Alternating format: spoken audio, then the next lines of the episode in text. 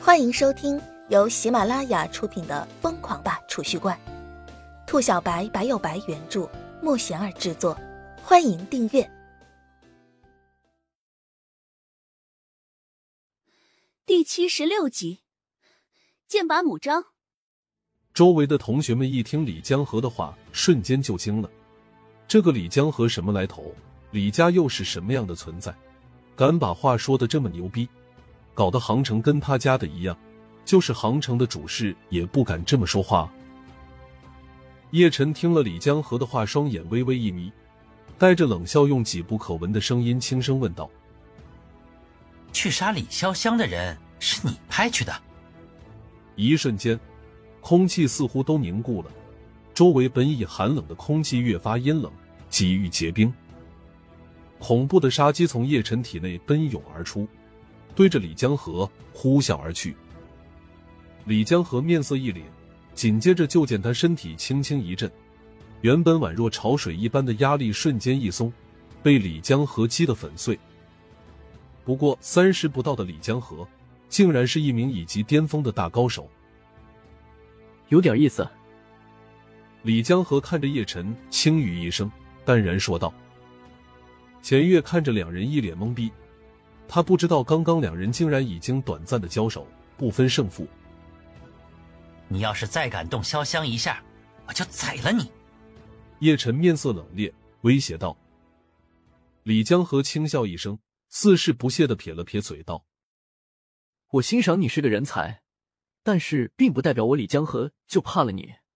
这世上能够让我李江河畏惧的人有，但绝不是你叶晨。不信，你可以试试。”叶晨眯着眼睛打量李江河，神色冷冽的说道。一时之间，空气再次凝固起来，众人觉着呼吸都有些迟滞了，仿佛沉浸在大海之中似的，难以喘息。何少乃是李家第三代中的第一人，他一身实力不是你能想象。李江河和叶晨在对峙，钱月倒是忙不迭的凑了上来，出言讽刺道。闭嘴！你个碎蛋专业户！叶晨斜瞥了钱月一眼，冷不丁的说道。钱月一听这话，差点就尿了。这个坎过不去了，是不是？同辈之中，我李江河还没怕过谁。你要是不信，可以试试。李江河看着叶晨，冷冷说道：“长这么大，我叶晨就没败过。”叶晨喝道。将李江河的话原封不动的送了回去，甚至比李江河还要嚣张几分。切，你个屌丝也敢挑战何少？何少想杀你，就跟捏死一只蚂蚁一样简单。钱月立马抓住机会开始拍马屁。对，何少杀你宛若杀鸡，只有傻子才会败给你这样的屌丝。王爱富立马跟上，对着叶晨冷嘲热讽。叶晨一听这话，立马顿了几秒钟，然后一脸认真的指着王爱富对钱月说道：“呃，呃，他说你是傻子。”原本剑拔弩张的气氛瞬间就荡然无存了，大伙儿一个个都看着钱月。钱月跟王爱富顿时尬住了，他钱月可不就是刚刚败给叶晨吗？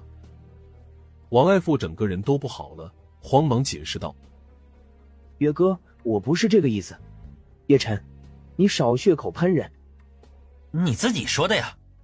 叶晨冷笑一声，耸了耸肩。李江河不失时宜的开口，打破了现场的尴尬。真是牙尖嘴利的家伙！十天之后，灵隐山的一处古老传承将会开启，到时候各大世家都会派人前往。你要是有胆，十天之后就到灵隐山来，我在那里杀你。叶晨听了这话，微微一愣。传承开启这事，自己还真不知道。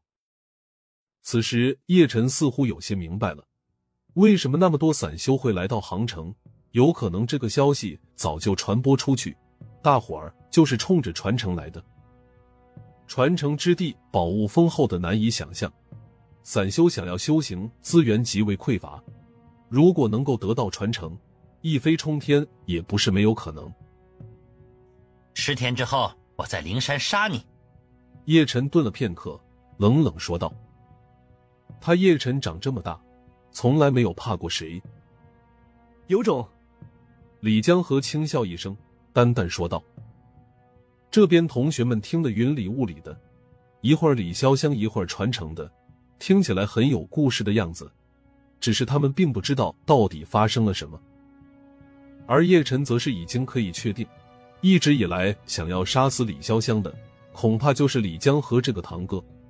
只是他并不清楚李江河为什么要杀李潇湘。不过叶晨并不打算想这么多，朋友的敌人就是自己的敌人。这边双方正在对峙，就听到身后传来密集的脚步声。家长会在不知不觉中已经结束了。家长们鱼跃而出的出了教学楼，姬秋芷远远就看到和叶晨对峙的李江河等人，立马一溜烟的跑了过来，漂亮的大眼睛对着李江河上下打量，而后皱了皱眉头，一脸嫌弃的对叶晨问道：“这个看起来男不男女不女的死人妖是谁啊？”李江河本来逼格还挺高的，一听这话立马就卧槽了，这个漂亮的不像话的小丫头又是什么鬼？现在的年轻人都这么横了吗？一个个都不把他这个李家年轻一代第一人放在眼中了。你找死！李江河怒了，长这么大就没被人这么说过。只听他一声怒吼，而后身形一闪，竟是对着姬秋芷冲了过去。本集已播讲完毕，请订阅专辑，下集精彩继续。